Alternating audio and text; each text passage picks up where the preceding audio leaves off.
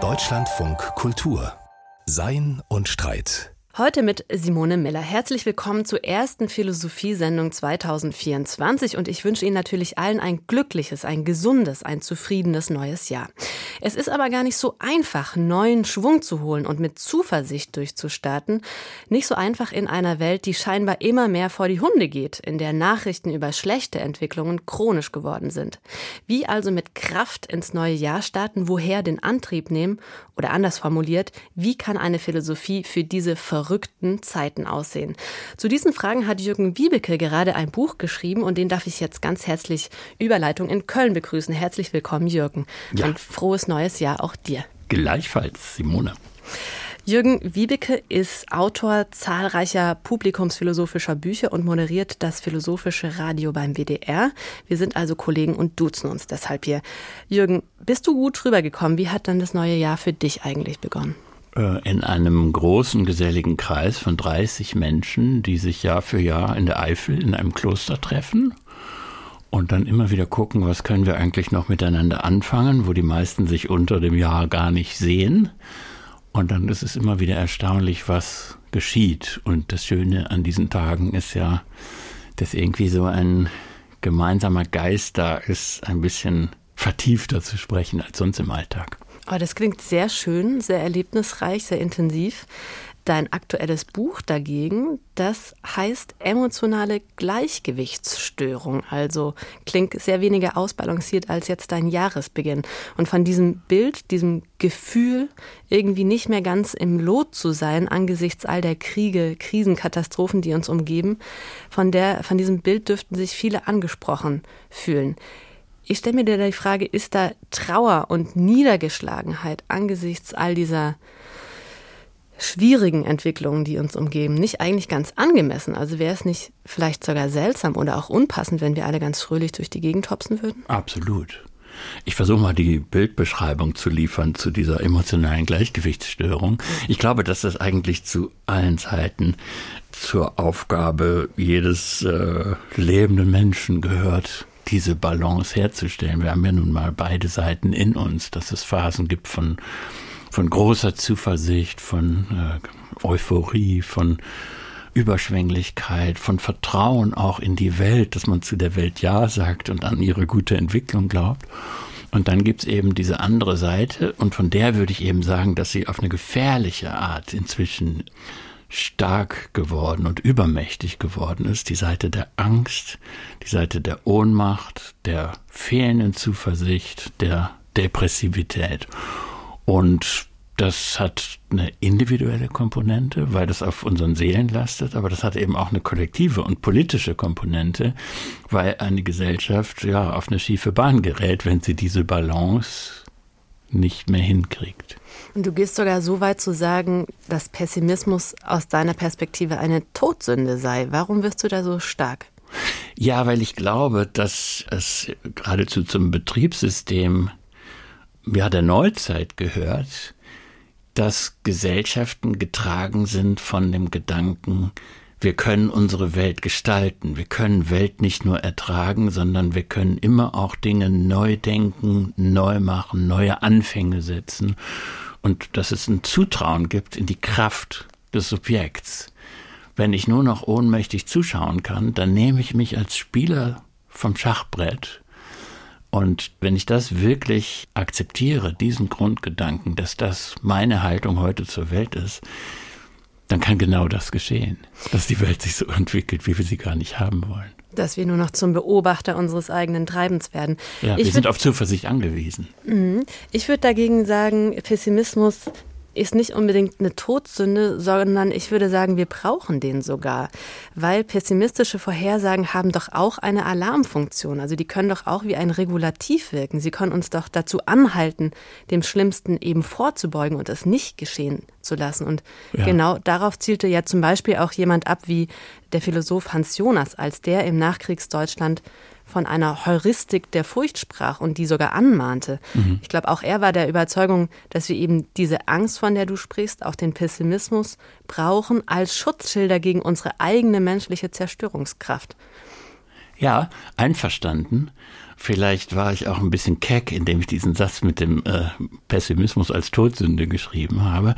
Und ich bin alles andere als ein Optimist. Es gibt im Moment überhaupt keinen Grund, optimistisch zu sein. Zuversicht ist aber etwas anderes. Hoffnung ist auch etwas anderes als Optimismus. Ja, vielleicht können wir uns. Und vielleicht können wir uns darauf einigen, dass wir sagen, bei dem, was gerade geschieht, und das verschweige ich auch nicht, gehört es auch zu unserem Leben dazu, dass wir immer wieder Momente von Traurigkeit, Momente von Verzweiflung, von, von schwindender Zuversicht erleben und genau damit klarkommen zu können, das mit hineinnehmen zu können und das nicht zu verdrängen und wegzuschieben. Äh, das ist sehr, sehr wichtig. Und trotzdem muss ich immer schauen, wie ich die andere Seite stark machen kann. Beides gehört dazu. Deswegen Balance und nicht der Ausschlag in den völlig grundlosen Optimismus. Da, dafür bin ich nicht. Ja, da kann ich dir auch völlig zustimmen. Und vielleicht können wir uns auch noch darauf einigen, dass es tatsächlich etwas gibt, was wir uns überhaupt nicht leisten können. Und das ist die Lethargie, also das Nichtstun, das Erstarren im Angesicht des Unerträglichen oder des Schwierigen. Ja, Sofort können wir uns darauf einigen. Aber das resultiert eben genau aus diesen Ohnmachtserfahrungen, auch aus den Unheilserwartungen, die in der Welt sind. Also, wenn man sich alleine mal anschaut, was Menschen sich so hin und her schreiben zum neuen Jahr, da ist ganz oft die Rede von Krisen und schwierigen Zeiten. Und definitiv haben wir ja schwierige Zeiten, aber wir dürfen das nie als nur gegeben nehmen. Wir müssen immer auch die Möglichkeit mitdenken, dass sich Dinge auch besser entwickeln können als erwartet und dass wir einen Beitrag dazu leisten können. Also zur Ohnmachtserfahrung, zur puren Negativität gehört auch die Handlungsstarre und die müssen wir auflösen, gerade auch im politischen. Ja, unbedingt. Da würde ich dir auch völlig recht geben. Und das hast du schon selbst gesagt, wir brauchen Kraft, wir brauchen Antrieb zum Handeln. Und wenn wir etwas eben zum Besseren bewegen wollen, dann müssen wir ja auch wissen, in welche Richtung, auf welche Art und Weise wir etwas bewegen wollen. Jetzt kommst du aber im Buch um die Ecke mit einem Satz, der dir dort ganz außerordentlich wichtig ist. Der stammt von Montaigne. Montaigne, der neuzeitliche Philosoph, der Humanist aus dem 16. Jahrhundert. Und dieser Satz lautet ganz einfach, was weiß ich denn? Mhm. Ja. Um es jetzt mal ganz gemein und auch extrem naiv zu formulieren, das klingt fast schon achselzuckend. Nein. So ist es nicht gemeint. Also wie wollen wir denn vorankommen, wenn alle sagen, was weiß ich denn? Mm, das ist ein Vorschlag, mit einer Zukunftsentwicklung klarzukommen, die für uns im Moment, weil wir in Umbruchszeiten leben, keine klare Umrisse hat. Es gibt im Moment keinen klugen Menschen, den man seriös fragen kann, was wird in 20 Jahren mit unserem Leben sein. Und wenn Menschen so etwas erzählen, was in 20 Jahren sein wird, dann versuchen sie aufzutrumpfen, aber eigentlich sind sie Lügner.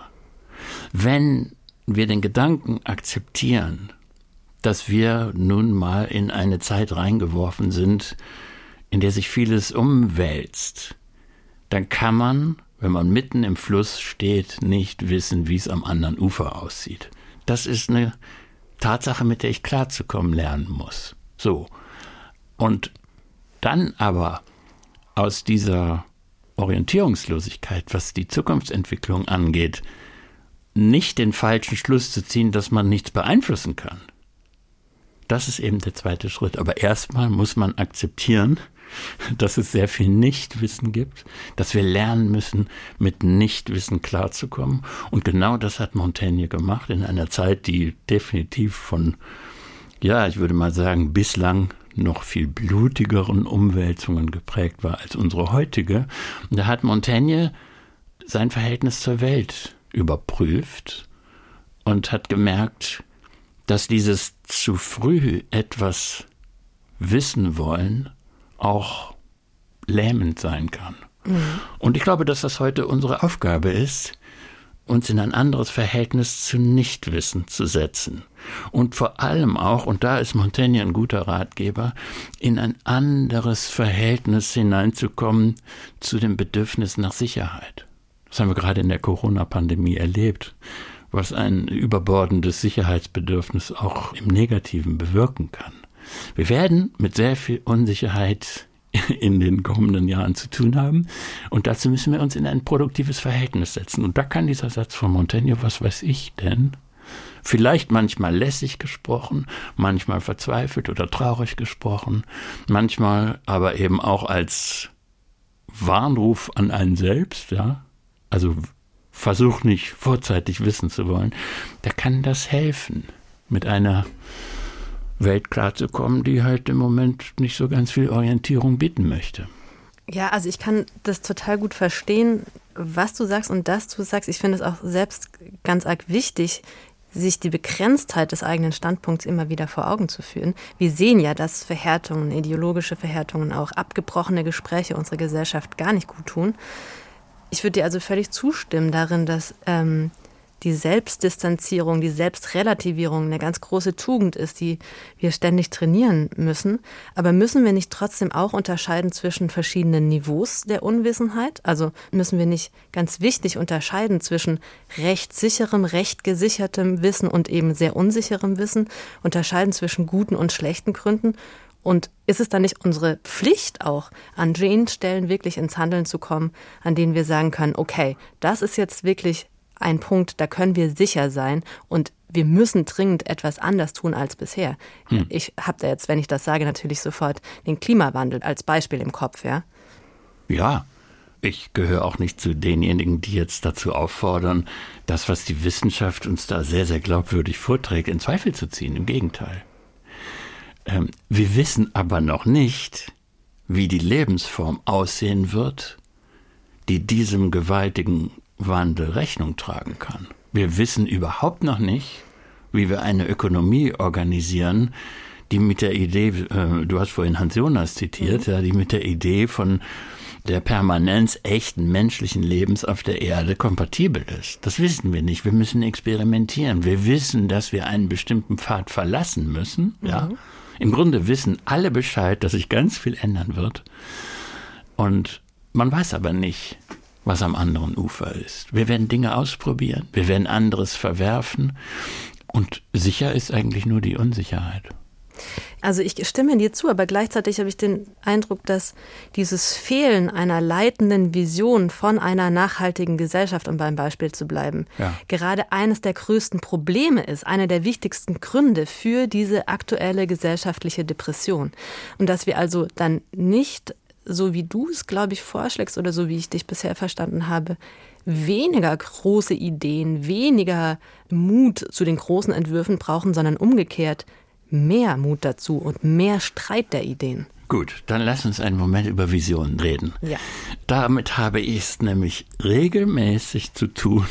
Ich habe mal ein kleines Büchlein über Demokratie geschrieben und äh, das hat mich zu einem Rundreisenden in sehr verschiedene soziale Welten gebracht. Und oft, wenn wir dann diskutiert haben über die Demokratie von morgen, kam es dann an den Punkt, dass jemand gesagt hat, ja, aber das ist doch alles kleines Karo, was Sie hier vortragen. Wir brauchen doch wieder Visionen. Und dann frage ich ja, okay, haben Sie denn eine? Und dann ist erstmal Schweigen im Wald. Das heißt, man muss erstmal ganz nüchtern und realpolitisch registrieren, dass es gute und schlechte Zeiten für Visionen gibt und dass dieser Ruf, wir brauchen wieder mehr Visionen, zuallererst aus der Verzweiflung kommt. Und das heißt noch lange nicht, dass man eine überzeugende hat. Und da wäre dann mein Vorschlag zu sagen, in unserer Zeit leben wir mit einer gewissen Utopie Armut. Es sind sehr karge Visionen, die bislang zu haben sind. Und wenn es also diese beflügelnde Leitidee nicht gibt, dann müssen wir aber trotzdem erste Schritte gehen. Und deswegen Vision im Pocket-Format. Besser als nichts machen. Besser als nichts machen, da will ich dir auch wieder total zustimmen. Aber gleichzeitig habe ich eher den Eindruck, dass wir uns geradezu scheuen davor, diese Diskussion zu führen. Also wenn man es jetzt wieder beim Beispiel Klimawandel macht, ja. Also wir wissen zum Beispiel, dass wir von einem durchschnittlich deutschen pro Kopf Budget jährlich von 10 Tonnen CO2 runterkommen müssen auf drei pro Kopf pro Jahr. Ja. Das wissen wir, das wird aber kaum diskutiert. Es gibt ein relativ naheliegendes Instrument dafür, nämlich ein Budgetansatz. dann hätte jede Person drei Tonnen CO2 pro Kopf pro Jahr und man könnte untereinander handeln. Hm. Das wäre ein sehr wirksames Instrument, um unsere Gesellschaft in den Modus der Transformation zu versetzen. Mhm. Sagst ähm, du mir dann bitte auch noch, wie wir das politisch auf die Schiene setzen? Genau, aber jetzt, ich sage das alles nur, um weil ich den Eindruck habe, dass wir gar nicht in einer gesellschaftlichen Verfassung sind, in der ernsthaft der Wille besteht, die Dinge anzugehen, die wir angehen sollen und müssen. Ja, aber dann komme ich noch mal auf mein Bild von der emotionalen Gleichgewichtsstörung zurück. Denn ich kann dir ja folgen in dem, was vernünftigerweise zu tun wäre. Und ich würde mir auch eine politische Welt wünschen, die auf der Basis von Rationalität organisiert ist. Das ist genau mein Ideal. Wir latschen jetzt in der Spur von Habermas. Ja. Mhm.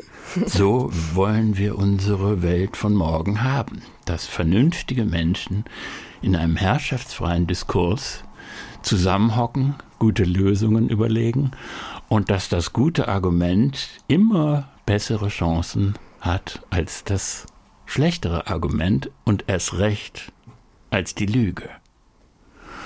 So, nur läuft so nicht. Und warum läuft es so nicht? Weil wenn wir so reden, wie wir es gerade getan haben, und alleine auf die vernünftige Lösung setzen, wir leider die Realität dieser Welt und vor allem den Zustand in allen Demokratien missachten, dass nämlich die Rolle von Emotionen im Politischen immer stärker wird. Also muss man sich die Frage stellen, wie kriegt man denn eigentlich Emotionen gemanagt, würde ich jetzt fast sagen. Wie komme ich klar mit meinem emotionalen Haushalt? Das ist eine Selbstkorrektur, die ich an mir selber vornehmen musste, dass ich dachte, ich kann das nicht ignorieren, dass Emotionen eine große Rolle spielen.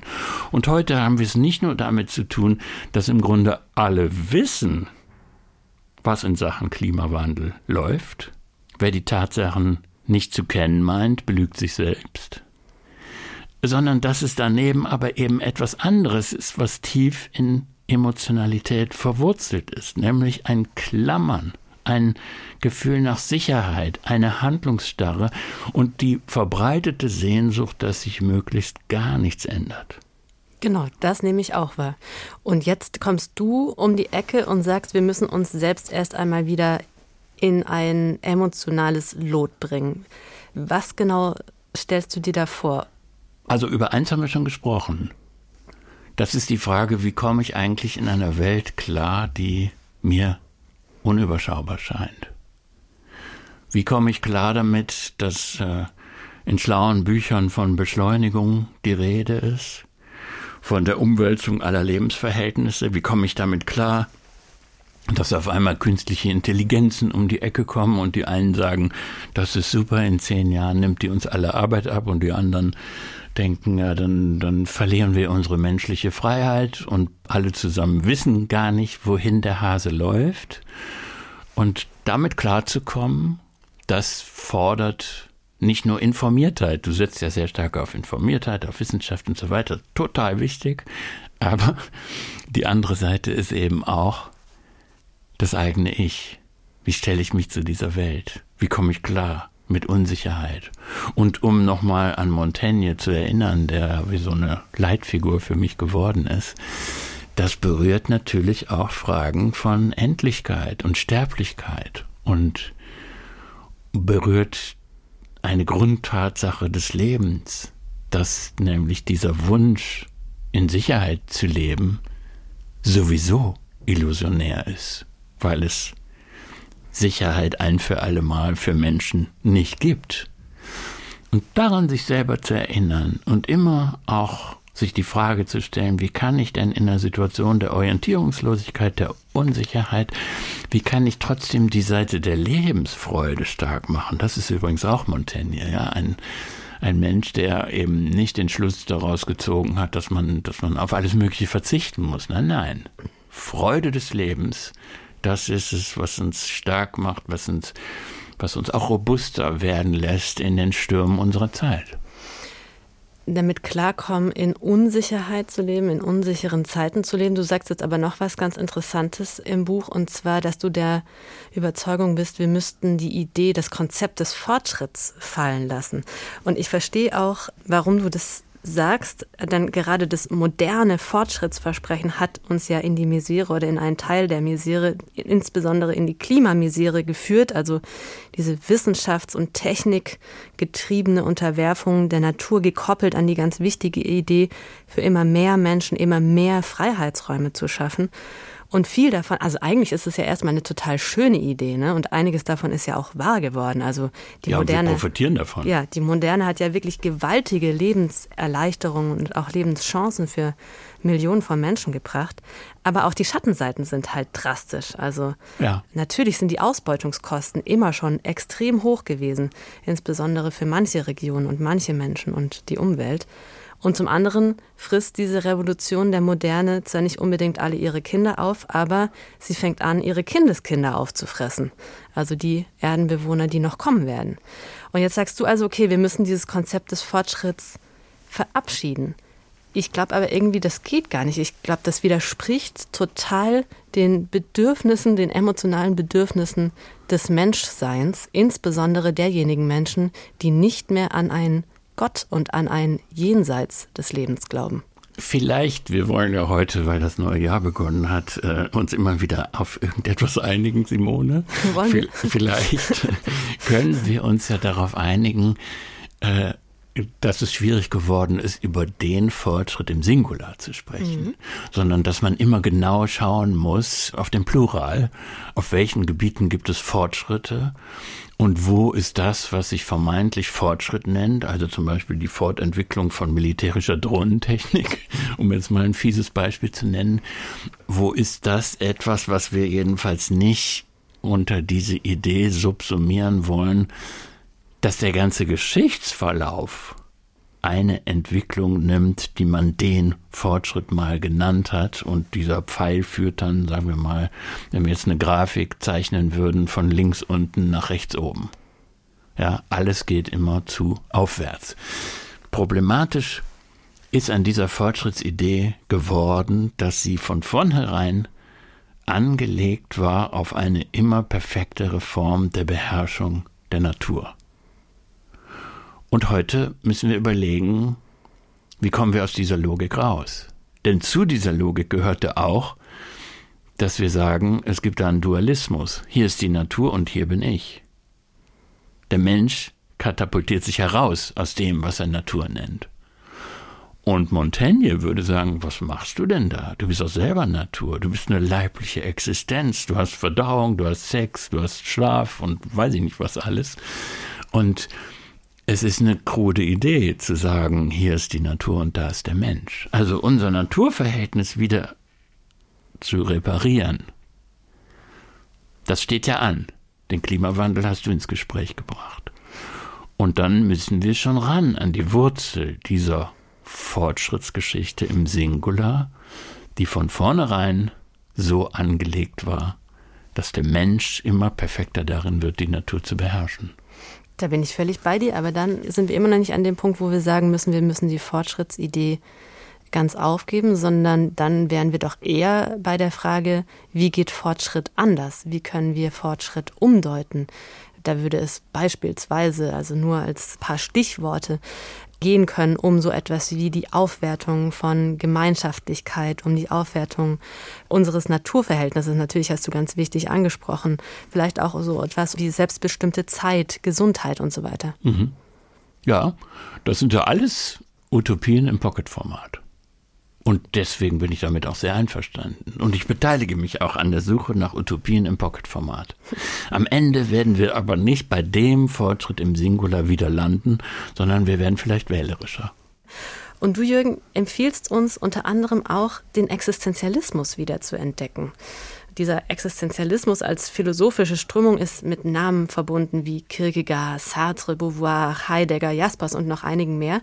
Und er schaut eben, das hast du auch vorher schon mal angesprochen, ganz emphatisch auf den Einzelnen. Mhm. Also es ist der Einzelne, der sich entscheiden kann, der in Freiheit leben kann, der in die Freiheit gewissermaßen sogar reinspringen kann, der einen Unterschied machen kann, Neues in die Welt bringen kann. Lass mich dich noch einmal ein bisschen provozieren. Einverstanden? Na klar. Ist dieses Konzept vom heroischen Einzelnen nicht vielleicht etwas antiquiert? Wir wissen doch inzwischen, dass es fast immer Gruppen von Menschen waren und sind, die sich gegenseitig inspirieren, die auf diese Art und Weise neue, tolle Ideen haben, die die Wissenschaften, die Politik, die Künste mit neuen Impulsen voranbringen. Dieser geniale, kraftstrotzende, revolutionäre Einzelne dagegen, der war und ist doch schon immer die absolute Ausnahme gewesen und vor allem eine recht männliche Fiktion. Warum hm. den jetzt wiederbeleben? Also, das war natürlich eine Karikatur die ja. du gezeichnet hast von der Figur des Existenzialisten. Und zum Glück gab es da ja auch ein paar sehr wesentliche Frauen. Zum Beispiel ähm, Simone de Beauvoir. So ist es. Ähm, ich kann mit der Korrektur gut leben und ich bin jetzt auch weit davon entfernt, ähm, eine Kaffeehausexistenz zu beginnen und einen schwarzen Rollkragenpulli anzuziehen und auch wieder mit dem Rauchen anzufangen. Also all das, was sozusagen ja, modisch für diesen existenzialistischen Lebensstil stand. Das, das macht Spaß, das zu karikieren und so könnten wir auch fortfahren. Aber warum interessiert mich das heute? Bei aller Kritik an dieser Fixierung auf das heroische Subjekt könnte uns doch heute wieder interessieren, was ist eigentlich das Gegengift zu der Beschreibung von Ohnmacht, dass man als Einzelner nichts tun kann. Und da kann man in diesen ollen, von mir aus auch männlich geprägten Zeiten, sagen wir mal der 50er, 60er Jahre in, in der Pariser Szene, da kann man durchaus ein paar Ideen finden, weil ich der Auffassung bin, dass wir aufpassen müssen, nicht alles in, heute gibt es ja das Modewort strukturell, ne? Alles mhm. ist irgendwie strukturell. Und wenn man strukturell sagt, dann meint man eigentlich Organisationsformen, die so hart sind, dass man als Einzelner dagegen überhaupt nichts machen kann. Und da würde ich eben sagen, dass unsere Freiheitsspielräume, unsere Möglichkeit, uns selber zu entwerfen und übrigens auch verantwortlich zu sein für unser eigenes Leben, ja.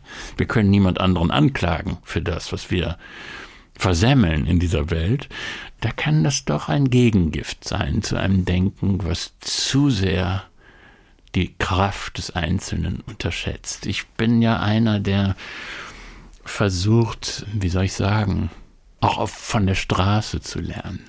Ich schaue, was Menschen in Bewegung setzt und ich habe in den vergangenen 20 Jahren viel Zeit damit verbracht, lokale Netzwerke von Engagement, von äh, ehrenamtlicher Tätigkeit zu verstehen.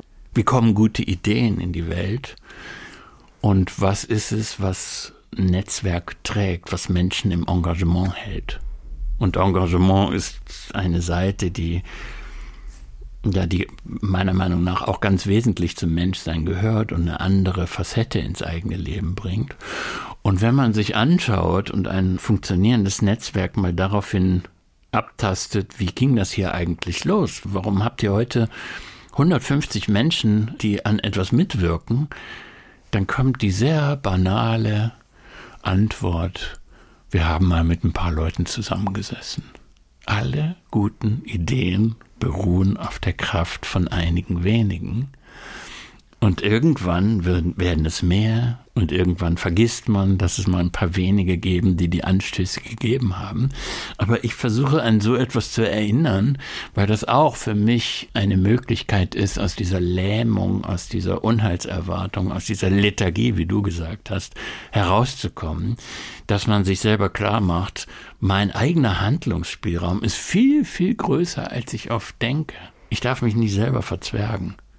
Ja, also gerade eben in Zeiten, in denen äh, gesellschaftliche Institutionen teilweise ja auch ins Wanken geraten, überfordert sind, nicht mehr den Aufgaben gewachsen sind, die sie eigentlich betreuen sollten, wenn von kritischen Infrastrukturen die Rede ist, dann wächst natürlich die Verantwortung des Einzelnen. Da würde ich dir voll und ganz zustimmen. Aber was kann es das müssen wir festhalten. Ja. Denn das ist gerade unsere Grundsituation dass ausgerechnet die Institutionen, die so Stabilitätsanker auch für Demokratie sind, Das können wir durchzählen. Der, unser geliebter öffentlich-rechtlicher Rundfunk gehört dazu. Es gehören die Parteien dazu, es gehören die Gewerkschaften dazu, es gehören die Kirchen dazu. Es gehören auch viele zivilgesellschaftliche Strukturen dazu, die durch Corona sehr in Mitleidenschaft gezogen worden sind durch die Maßnahmen. Ähm, all das, all diese Institutionen nehmen sich ihre Krise gleichzeitig. Aber was kann umso das, wichtiger, dass einzelne Subjekte neue Anfänge machen. Mm, und was kann das genau bedeuten? Ich finde das eine total schwierige Frage, vor allem gerade in einer Situation, in der wir ja wissen, wie wir vorher schon gesprochen haben, dass wir eben gerade nicht so weitermachen können wie bisher. Wir also neue Formen des Arbeitens, des Lebens, des Kooperierens finden und erproben müssen. Was hast du da im Sinn? Mm, Ich erzähle noch einen Moment davon, was ich herausgefunden habe oder meine herausgefunden zu haben bei der Suche nach der Frage, wie kommen Menschen eigentlich ins Engagement? Und das ist ja das, was wir jetzt im Moment suchen. Ja? Also Demokratie ist angewiesen darauf, dass eine bestimmte Anzahl von Menschen dieses Projekt zur eigenen Sache macht. Wenn es diese Menschen nicht gibt, dann geht die Demokratie vor die Hunde. Und ich bin dagegen, dass man sich zu sehr fixiert auf die Feinde der Demokratie, sondern ich würde sagen, man muss die Frage stellen, wer ist es denn, der das Ja spricht? Wer ist es denn, der den Laden am Laufen hält? Wer geht in den Maschinenraum von Demokratie hinein?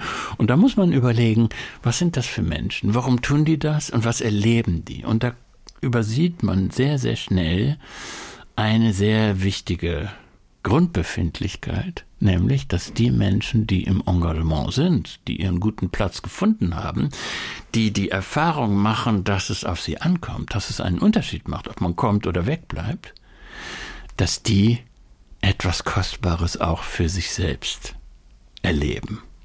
Ja, wir führen alle eine private Existenz, viele führen eine zweite berufliche Existenz, aber diese dritte Existenzform, dass ich mich einbringe ins Gemeinwesen, dass ich Dinge tun, die nicht primär dafür gedacht sind, dass ich daraus meinen persönlichen Nutzen ziehe. Das ist eine kostbare Erfahrung, die beglückend ist. Und das stark zu machen, das könnte auch Handlungsstarre auflösen.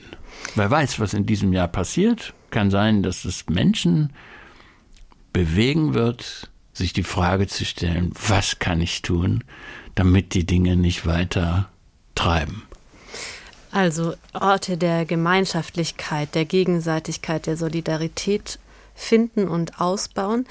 Wir dürfen uns aber gleichzeitig auch nicht belügen, oder? Indem wir das Glück im Kleinen und allzu Kleinen suchen und uns damit begnügen, also die großen Probleme dann ganz einfach ausblenden, so als ob wir uns mit der Schönheit der Blätter eines Baumes abfinden wollten und dabei das Waldsterben um uns herum einfach übersehen. Dafür habe ich auch nicht plädiert.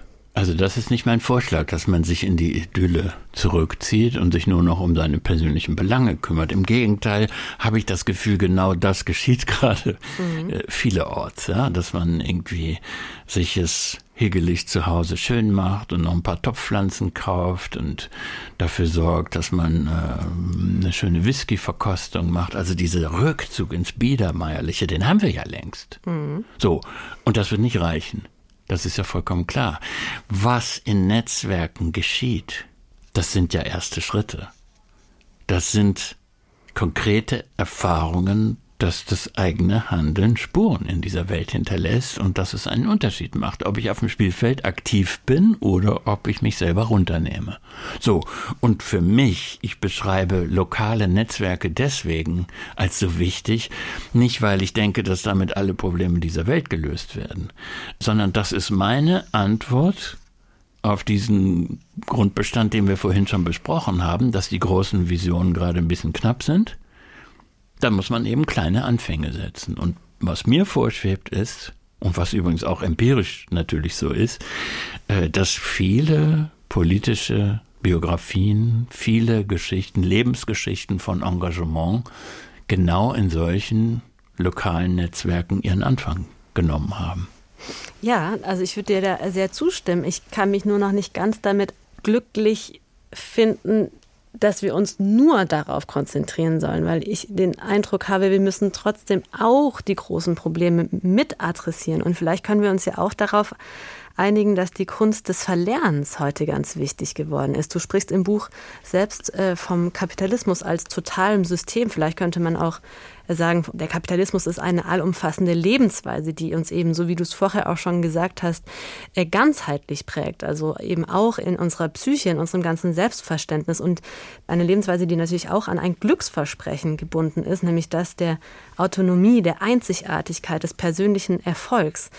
Wenn wir uns in einer gewissen Weise doch selbst ein bisschen umwandeln wollen, mhm.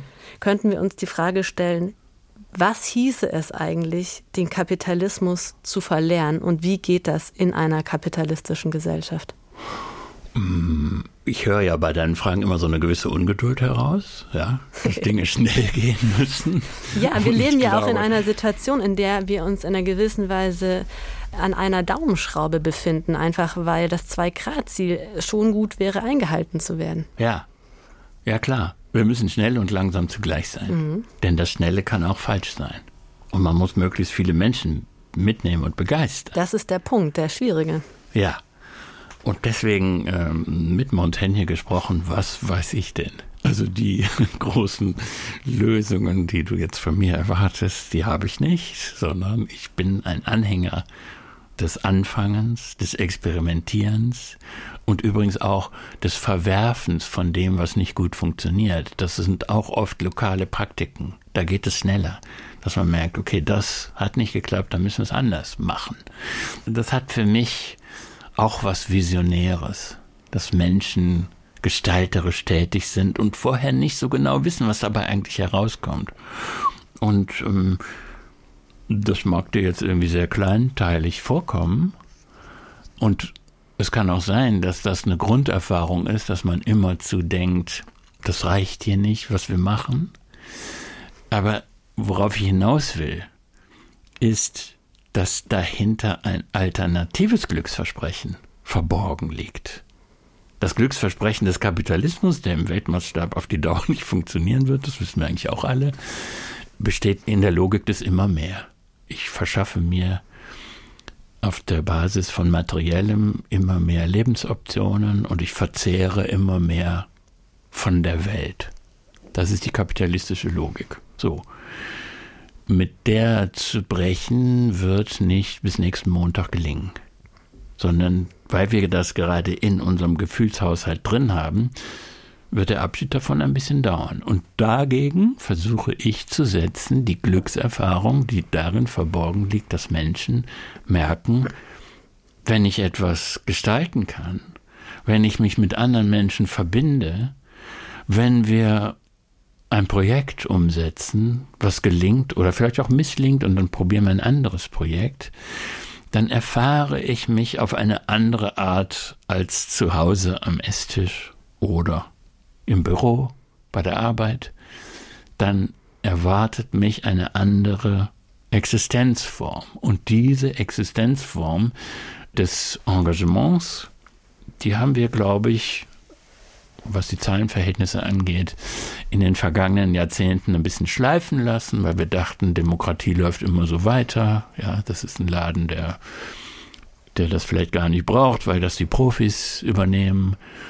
Und Jetzt würde ich sagen, ist das die Wiederentdeckung des Jahres. Das Engagement. Gleichzeitig, ehrlich gesagt, da kenne ich mich nicht genug aus. Vielleicht kannst du uns das nachreichen. Wie sieht denn eigentlich das Engagement der nachwachsenden Generationen aus? Steht das ungefähr im selben Verhältnis zu dem Engagement der etwas älteren, der sozusagen im, in der Mitte des Lebens sich befindlichen? Oder müssen wir da einen Rückgang des Engagements beklagen? Also ich kann jetzt nicht mit Statistiken dienen. Ich kann nur auf das schauen, was ich so über die Jahre und Jahrzehnte beobachtet habe. Und da gibt es ein Problem, was die Jungen angeht. Immerzu hört man von dem Bedürfnis, dass man keine Bindungen eingehen möchte, dass man projektorientiert arbeitet und danach vielleicht wieder was ganz anderes macht. Und das verstehe ich total, äh, wirft aber Probleme auf. Denn wenn man eine lokale Struktur geschaffen hat, um Verhältnisse vor der eigenen Haustür zu verbessern, dann wird man nach den Euphoriephasen des Anfangs immer auch überlegen müssen, wie kriegt man das auf Dauer gestellt? Was sorgt dafür, dass das Engagement nicht einschläft? Und das wird nicht gehen, wenn man selber nicht auch in Bindung geht und in Zuverlässigkeit und sagt, okay, die Kasse, die ich jetzt hier mache, die muss auch nächstes Jahr irgendwie noch äh, gefüllt sein, damit wir schöne Projekte machen können. Also deswegen, da gibt es ein Problem, aber wie man das löst, weiß ich jetzt auch schon wieder nicht. Ja, und gleichzeitig haben, glaube ich, viele junge Leute heute auch eine andere Perspektive auf eben nicht nur die Freizeit- und Engagementstrukturen, sondern auch auf die Arbeitswelt und treten mit der Idee an eine Arbeitswelt heran, dass eben auch dort Hierarchien flacher oder vielleicht sogar einfach ganz abgebaut werden könnten. Denn erst dann, wenn es eben nicht mehr so starre Top-Down-Strukturen gibt, kann doch auch so etwas wie Selbstverantwortlichkeit, Bindung, Verpflichtung, Commitment wirklich erst auch richtig aufblühen. Mhm. Deswegen bin ich irgendwie so, sträube ich mich so ein klein wenig dagegen, diese Art von Selbstverantwortlichkeit, Gemeinschaftlichkeit, diese Werte jetzt nur zu delegieren in diesen sehr, sehr schmalen, zeitlich einfach auch sehr begrenzten Bereich des außerberuflichen Engagements. Na, ich mache das nur deswegen so stark, und das muss man sich klar machen, weil die Zivilgesellschaft das Immunsystem der Demokratie ist. Zivilgesellschaft und Engagement ist das, was als erstes abgeschaltet wird, wenn autokratische Strukturen herrschen. Denn selbstbewusste Bürgerinnen und Bürger passen nicht zur Autokratie. Das ist deswegen demokratietheoretisch auch so wichtig, dass dieses Feld gut bestellt ist. Nur mal so als Hinweis. Unbedingt.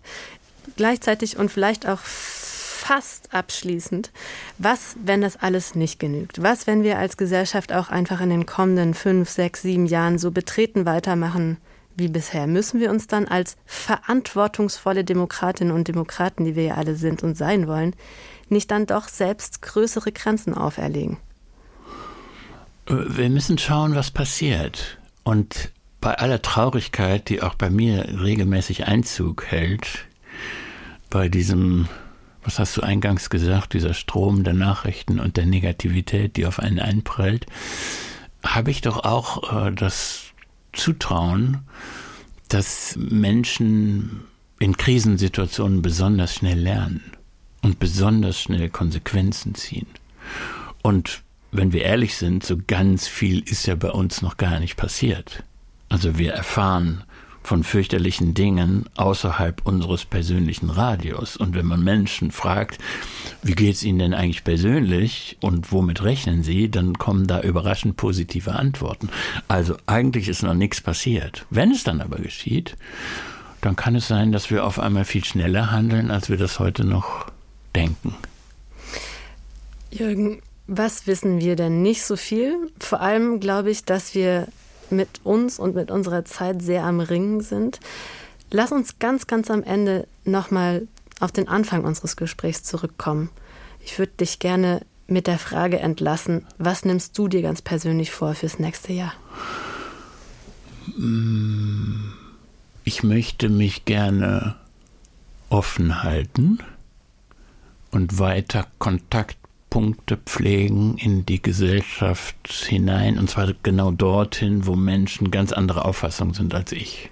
Ich sehe das als eine sehr bedrohliche Tendenz, dass die Kreise enger werden, dass man sich äh, in ideologischer Übereinstimmung besonders wohlfühlt und dann gar nicht mehr versteht, warum andere ganz anders denken. Und das ist auch etwas, was man sich, glaube ich, vornehmen muss, immer in Auseinandersetzung zu bleiben mit Menschen, die ganz anders auf die gemeinsame Welt schauen.